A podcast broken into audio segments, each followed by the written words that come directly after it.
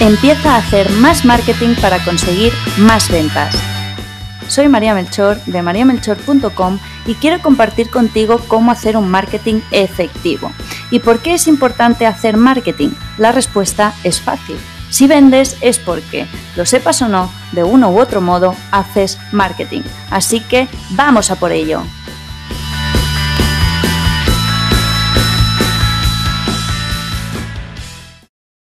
Darte algunas ideas para que consigas mantener a tus clientes.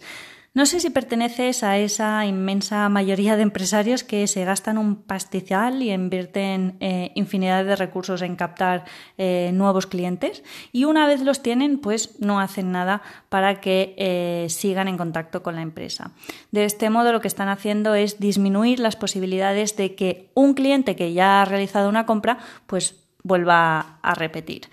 Solo como dato curioso, varios investigadores y mm, diversos estudios afirman eh, que hay una relación directa entre la fidelización del cliente y la mejora de los resultados de una empresa. Porque dicen que un simple aumento del 5% en la retención de clientes que ya han efectuado una compra puede suponer un incremento de, y escucha bien, hasta un 85% de las ventas. Tengo que decir y quiero remarcar eh, que hay quienes cuestionan este dato, como yo, ¿vale? Yo no creo que sea el 85%, pero sí que te puedo asegurar que se pueden eh, producir y yo he visto y de hecho eh, con mis clientes lo hemos eh, comprobado y yo misma que se pueden conseguir aumentos muy significativos en las ventas si eh, se mantiene esa relación y fidelización del cliente.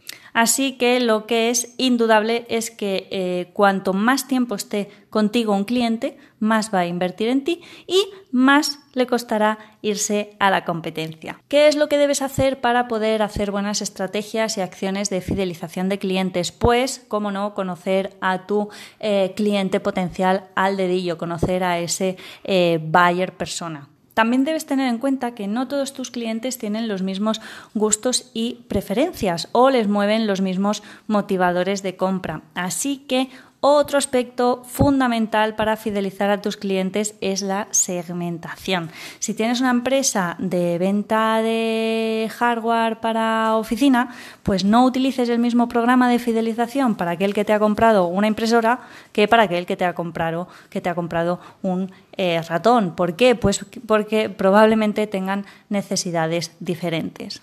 Así que ahora quiero darte algunas ideas para que consigas alargar la vida media de tus clientes, pero recuerda que siempre debes tener en cuenta las características propias de tu empresa y del servicio o producto que estés ofreciendo, ¿vale? Vamos con ello. En primer lugar, intenta que la experiencia del cliente durante todo el proceso de compra sea eh, genuina, sea mágica, es decir, proporciona un buen servicio tanto en la preventa como en la venta como en la posventa, ¿vale? De esta manera vas a ganarte la confianza del cliente.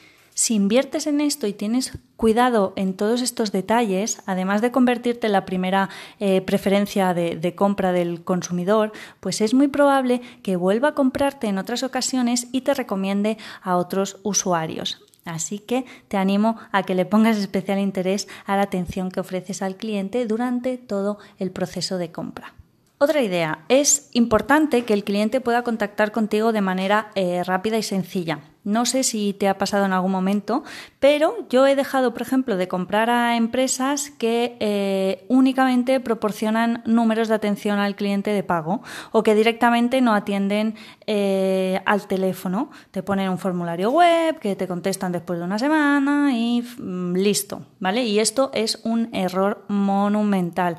Debes proporcionar diferentes vías de acceso a tus clientes para que puedan llegar a ti, pues uno o dos o los que sean o varios números de teléfono, correos electrónicos, eh, formularios de atención técnica, eh, chat en vivo dentro de la página web, lo que sea, ¿vale? Otra idea para incentivar la fidelización de clientes es mantener una comunicación constante con ellos. Las nuevas tecnologías y el auge del uso de Internet te permiten utilizar infinidad de herramientas para comunicarte con tus clientes y a un coste muy reducido. Así que puedes crear un blog, puedes utilizar las redes sociales, puedes enviarle distintos eh, correos electrónicos de vez en cuando y todo para que sigas manteniendo esta comunicación fluida con quien ya te ha comprado. Otra cosa que puedes hacer para incentivar la fidelización es pedirles su opinión. Una vez el cliente te haya comprado, pues puedes, por ejemplo, realizar una llamada de seguimiento para ver qué tal le va, o puedes enviarle una encuesta o hacerle llegar un email o incluso un WhatsApp. Puedes también utilizar las fechas eh, señaladas para crear un vínculo más estrecho todavía con él. Por ejemplo, si sabes cuándo es su cumpleaños, pues mm, felicítalo o aprovecha eh, para contactar con él y enviarle cualquier tipo de incentivo por cumplir años, pues ya ven sea un descuento o un regalito o lo que sea, ¿vale? También, por ejemplo, en Navidad eh, o en Semana Santa o en carnavales o lo que sea, eh, puedes eh, contactar con él para pues, desearle unas felices fiestas, en vacaciones, para desearle unas buenas vacaciones y a través del canal que o tu empresa disponga, pero que preferentemente sea un canal que utilice tu cliente y que esté cómodo con él.